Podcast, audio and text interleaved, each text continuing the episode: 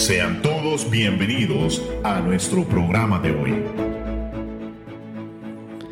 Muy buenos días una vez más aquí en su programa Verdades Eternas. Les saluda su servidor Guido Lozano y en este día también queremos saludar a todos los oyentes que están esperando este programa semana a semana. Y asimismo quiero también dar la bienvenida a nuestros hermanos a María José Gutiérrez. Muy buenos días mis hermanos, es un gusto poder estar de nuevo con ustedes, mi hermano Guido, eh, nuestro hermano también José Alfaro, es un gusto poder escucharlos a cada uno de ustedes y sean bienvenidos a su programa. Hermano Héctor Alfaro.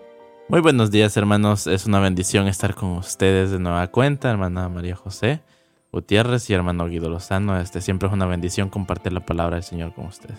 Amén, así es. También con nosotros está desde Controles María Lozano. Acá las Marías son varias, así es que... y, también estamos agradecidos con el Señor por lo que está haciendo. Yo, yo escuchaba comentarios de algunos, algunas personas que estaban escuchando el programa y me decían, hermano, estuve escuchando el programa. Y yo quiero saludar a mi hermano Cipriano Lara de, de la zona 14, perdón, de la zona 5. Y, y, yo quiero dedicar este saludo también. Y asimismo, uh, hay hermanos que están constantemente escuchando nuestro programa y queremos invitarles y motivarles a que sigan escuchando. Nosotros soltamos aquí tópicos, uh, cápsulas, se puede decir, para que ellos puedan indagar más allá. Si haríamos los programas con más tiempo, sería más profundo, pero la idea es que ellos puedan indagar por sus propios medios. También queremos saludar a todo el equipo de liderazgo de la Iglesia Restauración Resida y a nuestro pastor Jorge Peña que gracias, gracias a, la confianza estamos nosotros al aire en Aeros Radio. Así es que vamos, vamos a iniciar con un programa, ah, bueno, a continuar prácticamente con el programa que, nos, que, nos quedamos la semana pasada. Y es esto, que hay un problema eh, con la negación de la verdad absoluta. Es el hecho de que no se vive conforme a lo que sabemos que es la verdad en nuestras propias conciencias en nuestras propias experiencias y lo que vemos en el mundo real. Si no hay tal cosa como la verdad absoluta, entonces finalmente no hay nada correcto o incorrecto acerca de nada. Lo que puede ser bueno para ti no significa que sea bueno para mí. Mientras que superficialmente este tipo de relativismo parece ser muy atractivo, lo que significa es que cada uno establece sus propias reglas para vivir y hacerlo, para vivir y hacer lo que piense que es correcto. Héctor. Pues este pensamiento, hermano, este, un ejemplo de ello lo, lo mencionábamos de, este, era de que si algo es bueno para ti, no significa que sea bueno para mí. Un ejemplo de esto es de que, por ejemplo, si yo le robo a usted, hermano, eso es bueno para mí porque pues estoy obteniendo objetos y estoy obteniendo este bienes, beneficios. Pero lo estoy perjudicando a usted. Entonces, prácticamente eh, eso a lo, que nos lleva es de que eso es incorrecto y este es incorrecto de hacer. Pero dentro de una verdad, este, dentro de una verdad, una verdad relativa, yo puedo sentir de que yo estoy haciendo lo correcto. Si usted no lo siente, pues es su verdad. Entonces, eso lo que nos lleva es de que eh, se, se, vuelve una verdad superficial. ¿Causaría problemas en cuanto al sentido correcto de una persona? Claro que sí, porque comenzaríamos a hacer lo incorrecto, dañando no solo dañando los derechos de los demás, e incluso pensando de que nosotros estamos ejerciendo nuestro derecho. Eso es con respecto al robo. ¿Qué pasaría si, si yo ignoro la realidad de, la, de los semáforos? pues no solo estaría atentando contra la vida de una persona, sino que estaría atentando contra su propia vida. Así es. Porque diría, ah, siento que este semáforo, ya voy tarde y siento que este semáforo está este, impidiendo llegar, está impidiendo llegar a tiempo. Entonces, este, eso es poner en riesgo, eso es tratar de ejercer un derecho que no tiene e imponer su derecho sobre otro eso crearía un caos en la sociedad. Es por eso que claramente los estándares de lo correcto y lo incorrecto quedarían en conflicto. Es, es ahí donde el problema de la, del relativismo, por llamarlo así, generaría un caos en la sociedad, partiendo de la premisa que no existe una verdad absoluta, María José. Un estándar de lo que está bien o lo que está mal, o de lo que todos somos responsables, entonces nunca podremos estar seguros de nada. Efectivamente, por el aspecto de que al haber muchísimas dudas sobre lo que ha de ser bueno y lo que ha de ser malo, lo que es correcto y lo que es incorrecto, los estándares para todo, incluso para lo malo, llegan a romperse. Y es algo que puede generar muchísimo caos porque va a haber inconsistencia en nuestras decisiones. Nosotros seríamos completamente libres de hacer lo que quisiéramos, tanto lo bueno como lo malo, y no va a haber eh, justicia o algún sentido de justicia sobre lo malo o algún sentido de, de desarrollo sobre lo que es bueno. No va a haber avance en ninguna cosa que nosotros lleguemos a hacer. Entonces, lo que es la existencia de las leyes no tendrían validez, la existencia de un gobierno no tendría validez, no tendríamos realmente un impacto sobre una comunidad para motivarles a hacer algo, no habrían influencias, tanto buenas como malas, entonces habría muchísimo desorden, tanto para los que tenemos un sentido de lo correcto y tanto para los que tienen un sentido de lo incorrecto. Entonces habría un caos total. Prácticamente viviríamos como en una anarquía. Este, y es curioso cuando, se mencionan las anarquías porque muchas personas salen con un pensamiento filosófico de que podríamos vivir sin los gobiernos en una, una anarquía pacífica donde todos intercambiamos bienes y servicios. Y todos supuestamente nos respetamos. Así. Supuestamente. Entonces, la cosa aquí es de que el ser humano dentro de su maldad, dentro de, dentro de la maldad, lo que busca es dividir. La maldad lo, lo que busca es dividir. Es el pecado que lleva en el corazón. Exacto. Entonces, el dividir lo que le da garantía al enemigo es de que el ser humano no sobreviva en muchos aspectos de la vida. Este, a gran escala hablamos de la sociedad, pero en la familia, la deformación y la división de la familia lo que conlleva es de que se deshaga la misma. Y en el individuo, cuando en, cuando en la santificación se habla, este, el individuo divide sus prioridades, divide este, su tiempo o divide su relación con el Señor, lo que consigue es en caer en pecado. Y dicho sea de paso, la santificación está relacionada con, directamente con el prójimo. Porque es con ellos la que tenemos conflicto o es con ellos que tenemos la paz. Porque es fácil decir, es que yo a Dios lo amo y lo quiero y lo, y lo tengo en mi corazón. Es fácil decir. Porque obviamente tú no puedes enfrentarte a Dios ni rozarte con la realidad de Dios porque Dios es espíritu. Ahora, que tú ofendas y que tu pecado blasfeme inclusive el nombre de Dios, eso es otra cosa. Pero tú no, tú no eres capaz de lidiar con Dios como, como con tu prójimo. Por eso, un mundo sin absoluto sería un mundo más horrible que se puede imaginar. Un, un mundo de caos. Desde el punto de vista espiritual, este tipo de relativismo resulta en una confusión religiosa. Porque no podría haber una religión verdadera ni ninguna, de ninguna manera de tener una correcta relación con Dios. Todas las religiones, por lo tanto, serían falsas, porque todas ellas declaran enseñar o creer en, un, en algún tipo de vida después de la muerte.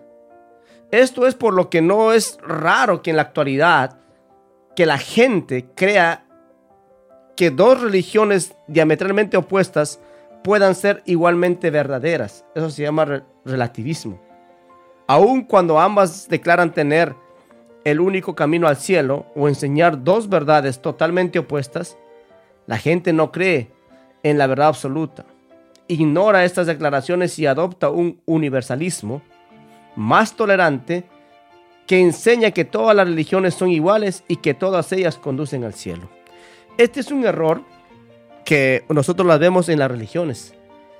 Eh, y, si, no, no me deja mentir, cuando el Papa se reúne con los más grandes líderes de- del mundo religiosos, ¿qué es lo que hace? Está fomentando un universalismo. Y en ese universalismo, él está diciendo que tanto judíos como, como cristianos y, musulmanes y budistas somos hermanos y somos hijos de Dios. Pero hay una realidad que niega eso. Y la realidad que parte desde la palabra de Dios, des- desde la autorrevelación de Dios y su voluntad, Él dice, no es así. Los hijos de Dios se hacen hijos de Dios por elección de Dios.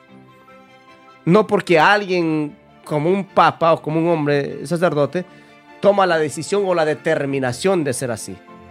Es por eso, María José, cuando la gente no cree en la verdad absoluta, entonces hay algo, hay algo que está mal en ellos.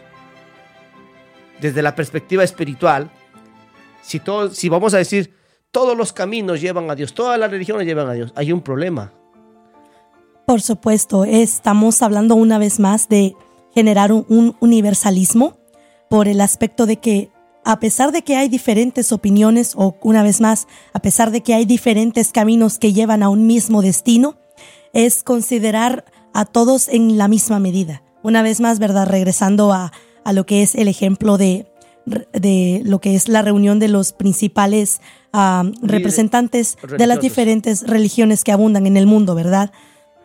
Llega a hacer eso mismo, declarar de que todos esos caminos conducen a la revelación de un Dios, pero sin embargo representan a ese Dios al que todos pueden llegar de diferentes formas. Llegan a tener características diferentes. Entonces, ¿cómo es posible de que un Dios que es descrito de diferentes formas sea el mismo al fin y al cabo? Es como tratar de verlo desde diferentes ángulos, pero seguir declarando de que ese ángulo del que tú lo miras es el absoluto. Entonces llega a ser algo que puede llegar a generar bastante uh, contradicción entre los diferentes creyentes, puede llegar a generar conflictos una vez más entre los diferentes cre en creyentes e incluso eso puede llegar a convertirse en lo que es el deseo de querer imponerse. Este dice San Juan, a capítulo 1, versículo 12.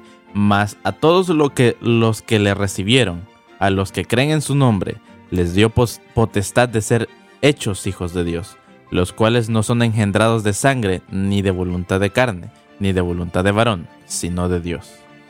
Esa es una, esa es una declaración absoluta que afirma el, el apóstol, en este caso, que para ser hijos de Dios no es elección personal, no es una elección de una institución, es la elección de Dios. Nos vamos a una pausa musical y regresamos con su programa Verdades Eternas.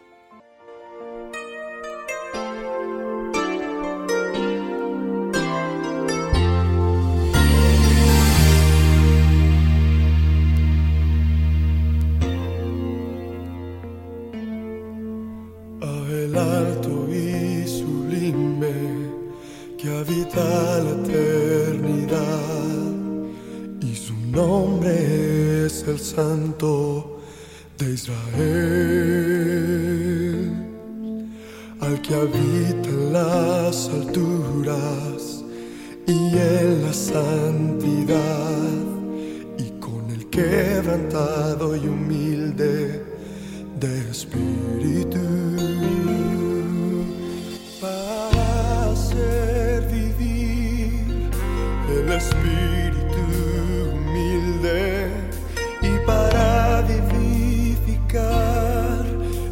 corazón quebrantado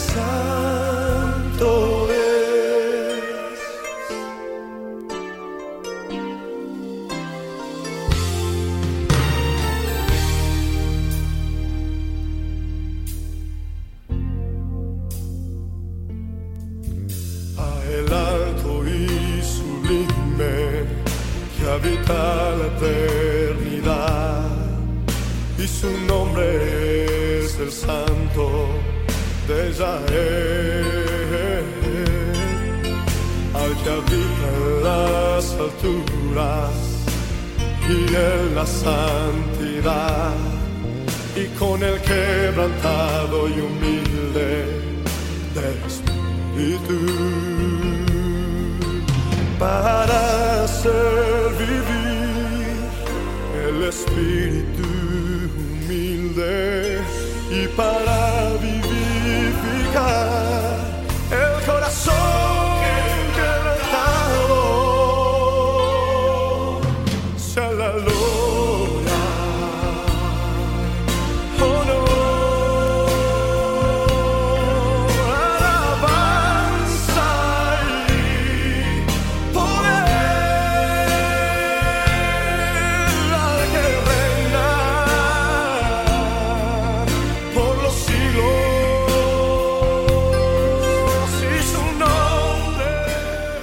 Estamos de regreso con su programa Verdades Eternas. Con nosotros está María José Gutiérrez, Héctor Alfaro y en controles María Lozano. También queremos ah, saludar desde aquí a nuestro hermano Jorge Martínez, que hoy no puede estar con nosotros, pero ya estará pronto. Y también Freddy Lozano. Son ah, personas que han estado colaborando con nosotros y esperamos en Dios que pronto volvamos a tenernos aquí en, la, en el programa de Verdades Eternas. Pero continuando con nuestro tema, queremos preguntar o comentar esto. Que si todas las religiones o todas las opciones como religión conducen a Dios o al cielo, María José. Bueno, este, técnicamente cuando se trata de todos los caminos que llegan a conducir al cielo, estamos hablando de un aspecto de tolerancia. Y sin embargo, hablamos de que esta clase de virtud se convierte en algo esencial en la sociedad posmoderna, en los tiempos de hoy. La tolerancia es una virtud tan apreciada por el aspecto de que te permite, le permite a nuestro prójimo poder desarrollarse, poder hacer las cosas a su propia preferencia. La tolerancia es eso, no tratar de imponerte tú ante alguien más. Y lo opuesto, que sería la intolerancia, se convierte en algo que como sociedad se aborrecería. El, no, no es el aspecto de tratar de imponerse, sino la intolerancia de buscar corregirle a uno apropiadamente, se convierte en algo que no se desea. Entonces podríamos decir que la verdad es tolerante o intolerante. tenemos que decir que la verdad es intolerante por el hecho de que la verdad no es cambiante, la verdad no es ah, adaptable, la verdad técnicamente no es como el agua que cambia dependiendo las situaciones. Entonces, la verdad es algo intolerante ante los cambios de la sociedad. Por eso cuando nosotros predicamos el Evangelio, hay, hay personas que se oponen vehementemente a los cristianos evangélicos, que creen que, que lo que la Biblia dice, cuando Jesús hace la expresión o la declaración del ser, el camino, la verdad y la vida, y que Él es la única y máxima manifestación de la verdad y el único camino por el que uno puede llegar al cielo. En Juan 14, 6, Él hace esta, esta reveladora expresión de que Él era el único camino al cielo. Pero ¿por qué los hombres se inventan religiones y pretenden, o filosofías y huecas sutilezas, dice el apóstol Pablo, ¿por qué se inventan cosas como estas? Pretendiendo alcanzar a Dios con- en sus propios pensamientos. Y, y de hecho, hoy queremos comentar que nosotros tenemos un fundamento absoluto, un fundamento que es incambiable, que es eh, irreprensible, que no puede tener falencia, que se llama la Biblia. Y la Biblia es la fuente, como decía yo hace rato, es la fuente de la reve- autorrevelación de Dios que hace para los hombres, para que el hombre pueda moverse en un, en un ambiente de absolutos, como la verdad. Por eso cuando María José hablaba de la tolerancia, es como que en estos tiempos se ha hecho una virtud. Ser tolerante hoy es una virtud. Pero, pero tienes que entender, como por eso preguntaba, si la verdad es tolerante o intolerante. La verdad es intolerante, ¿sabe por qué? Porque ella no se mueve, como decía María José, no se mueve por, una ética situacional, por un concepto de anarquía, por un concepto de relativismo. La verdad es verdad aquí, eh, eh, en cualquier otro planeta y en cualquier otro lugar. En el cielo esta verdad es verdad. Cualquier creencia dogmática, específicamente la creencia de la verdad absoluta, eh, eh, es vista como una intolerancia.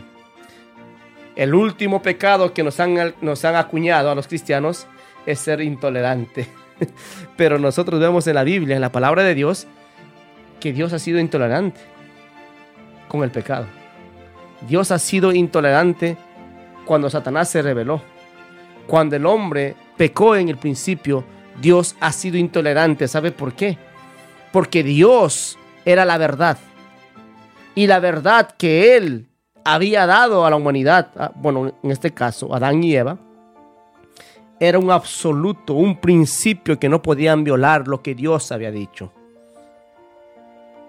Por esto, amados hermanos, no podemos negar la verdad absoluta a menudo, aunque a veces la gente quiere creer lo que quieran. Siempre en cuando no, no tratemos de imponer tus creencias a los demás. Obviamente el Evangelio no se impone, el Evangelio se anuncia. Por este punto de vista, asimismo, es una creencia sobre lo que está bien y lo que está mal. Y ellos que tienen una visión definitivamente tratan de imponer a otros. Ok, ¿qué está diciendo? Está diciendo que nosotros, nosotros no imponemos la verdad a nadie, sino que la verdad se revela a los hombres. Establecer un estándar de comportamiento que insisten en otros que sigan, que, que hagan lo que ellos digan, violando así lo que afirman defender. Otra posición de la autocontradicción es que aquellos que sostienen tal creencia simplemente no quieren ser responsables de sus acciones. Ok, yo quiero entrar aquí a algo muy, muy interesante. La responsabilidad de cada ser humano está basada únicamente en la verdad. Porque si yo cometo una falta, un pecado, un delito, la verdad dice que yo tengo que ser responsable por, el, por tal cosa.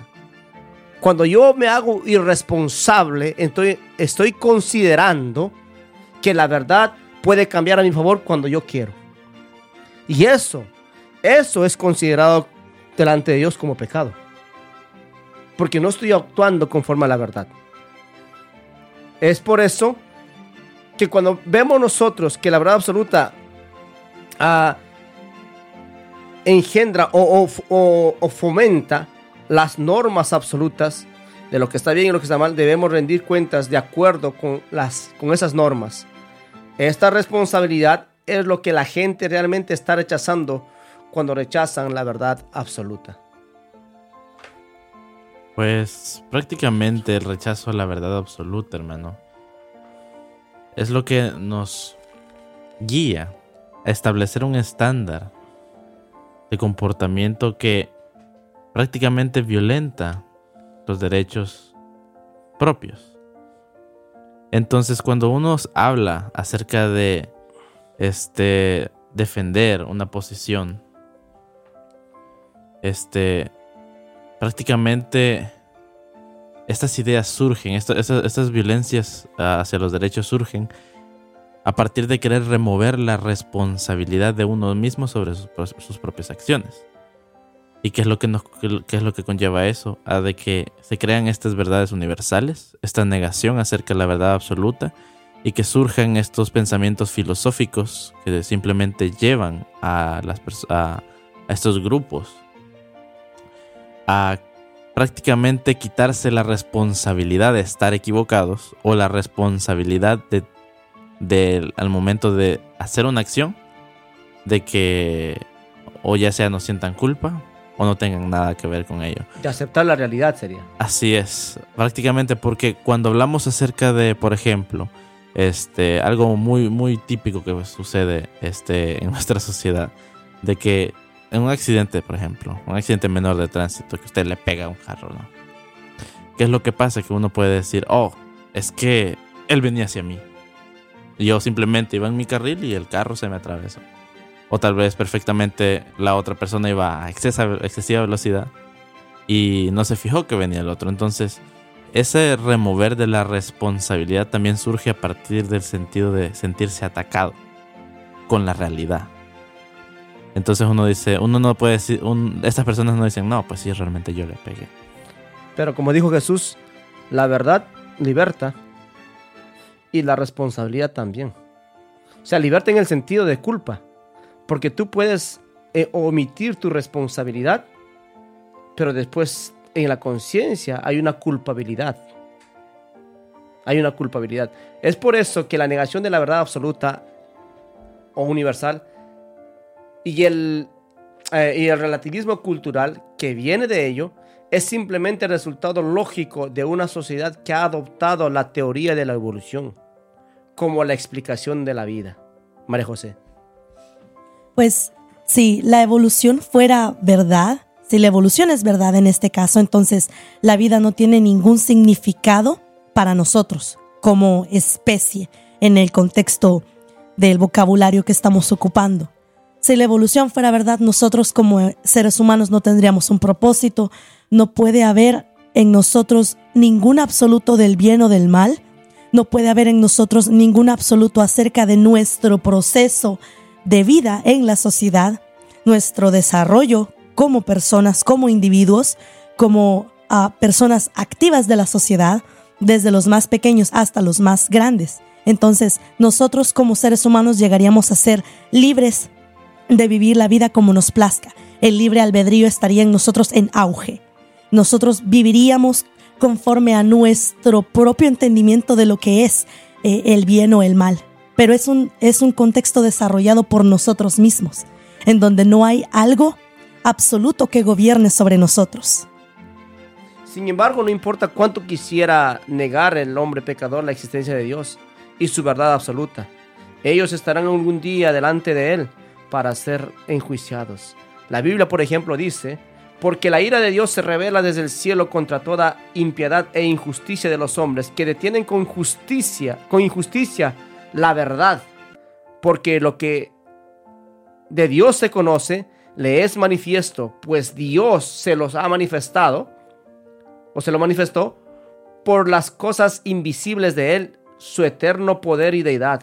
Se hacen claramente visibles desde la creación del mundo, siendo entendidas por medio de las cosas hechas, de modo que no tienen excusa, pues habiendo conocido a Dios, no le glorificaron como a Dios, ni le dieron gracias, sino que se envanecieron en sus razonamientos, y su necio corazón fue entenebrecido, profesando ser sabios, se hicieron necios.